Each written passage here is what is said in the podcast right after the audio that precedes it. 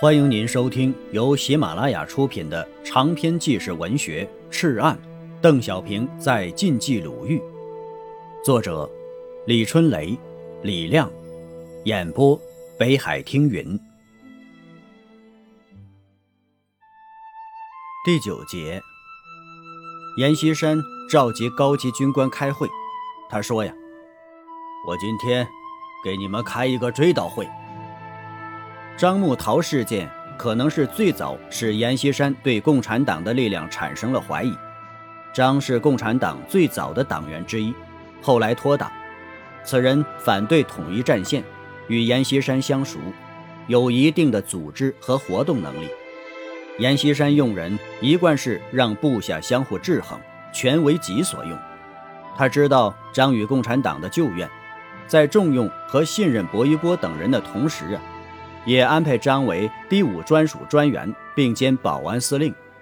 张没有人马，严答应他可以招兵并配发枪弹。如果此人与严勾结起来，对八路军在山西的发展极为不利。薄一波紧急与幺二九师联系，商量了一个方案。张在太原招兵很顺利，很快便招足了五百人。训练后啊，在太原成立了保安团。由阎锡山亲临现场颁发枪支，随后就吹吹打打的向长治上任了。谁知道走到一半，五百人几乎全部携枪逃跑了。原来这些人呢，大多是幺二九师的新兵，刚刚由游击队升为正规军，正愁没有枪支，正好张木陶办了个好事，阎锡山大怒啊，立即把张撤职了。新派力量的发展引起了阎系旧派力量的极大恐慌，各种非议也汹涌起来。新军力量已经发展到四十个团，当时啊，阎已批准了五十个团的番号，所有供给全由阎财政支付。此时啊，八路军在山西刚刚落脚，没有粮草基地，没有兵工厂，各方面困难很多。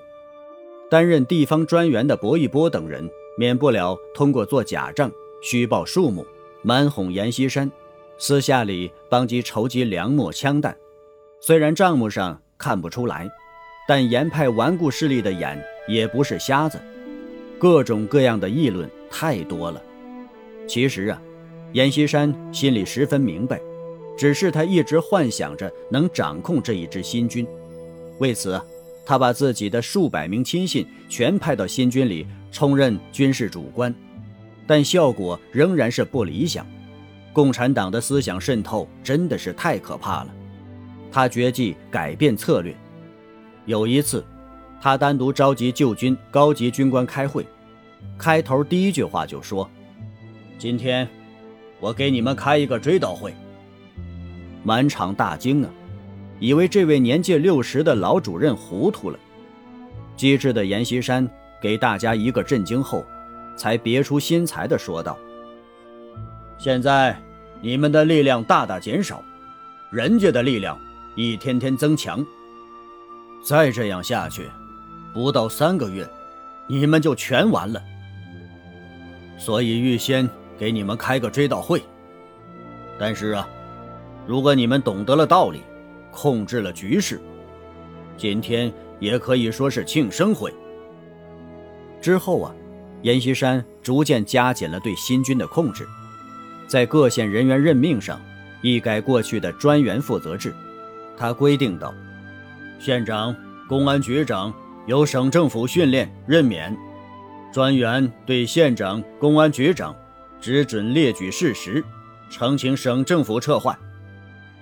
在财政开支上，他规定道：“不经呈准，或者不补报之开支，则成赔补；非法令所许，未经呈准，严予惩处。”四个决死纵队的政委啊，原由薄一波、张文昂、荣子和、雷任民四个秘密共产党员担任。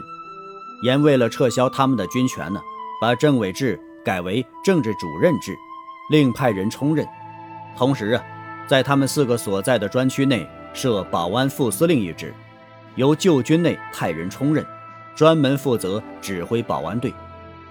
随着蒋介石对共产党态度的转变，和济南等地反共摩擦的升温，阎锡山终于下定决心，要解决新军了。一九三九年十月二十九日，阎锡山在丘陵镇召开大会，召集新军主要将领参加。会后啊，借口训练事宜，把新军干部激留于丘陵，不让返防。清醒的薄一波已经听到了磨刀的声音。阎锡山正在与他的高级将领们权衡作战计划。他们认为，决死一纵为共产党所牢固掌握，不易得手；在决死二纵队，旧军和共产党的力量是一对一半；决死三纵队。则旧军较容易掌握，决死四纵队和工卫旅可以控制。据此，作战计划如下：集中晋西六个晋绥军，先解决决死二纵队，得手后北上进攻驻扎在晋西北的决死四纵队、工卫旅，同时借助驻扎中条山的国民党中央军解决决死三纵队。对于决死一纵队，则待机而动。一九三九年十二月一日，阎锡山借口破袭同蒲路，向日军实行冬季攻势，命令决死二纵队向日军发起进攻，至原定同时向日军发动攻势的统一部署于不顾，以晋绥六个军向新军发起攻击，在晋西以六十一军、第十九军分路进攻决死二纵队，在晋西北。以第三十三军和骑兵第一军，一方面阻击决死二纵队北撤，另一方面拦截决死四纵队南下。在晋东南，以中央军配合独八旅，以决死三纵队的一九七旅为内应，进攻决死三纵队。这就是血腥的十二月事变。即使发生十二月事变，八路军也没有与阎锡山撕破脸皮。对此事件，共产党是按阎军中新旧派矛盾处理的，在公开的宣传中没有出现反阎的字眼。但是啊，心照不宣，你知我知。一九四零年一月之后，决死一三纵队约两万多人逐步划入幺二九师序列，决死二四纵队一万多人进入了幺二零师建制。十二月事变以后。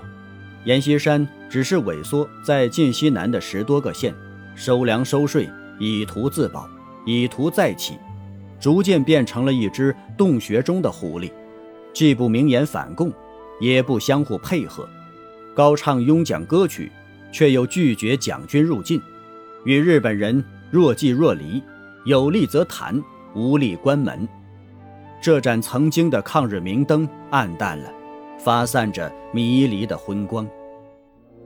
亲爱的听友，本集播讲完毕，感谢您的收听。